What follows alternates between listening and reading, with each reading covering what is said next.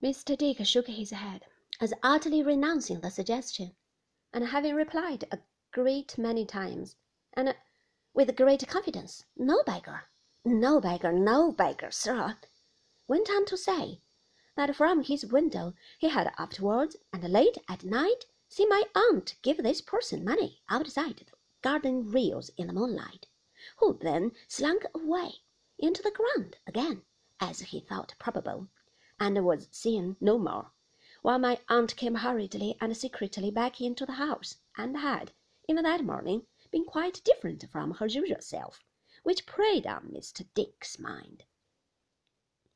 I had not the least belief, in the outset of this story, that the unknown was anything but a delusion of Mr. Dick's, and one of the line of that ill-fated prince who occasioned him so much difficulty.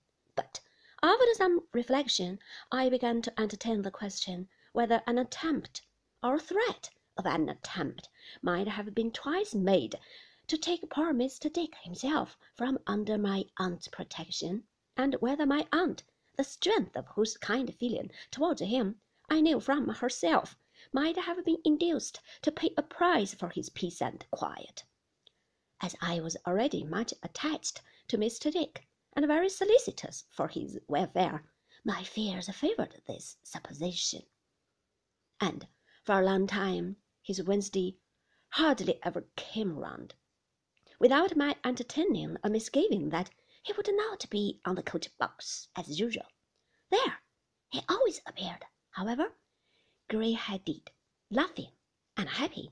He never had anything more to tell of the man who could frighten my aunt.